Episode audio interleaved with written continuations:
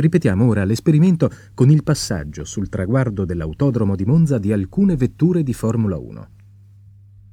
Questo il passaggio monoaurale.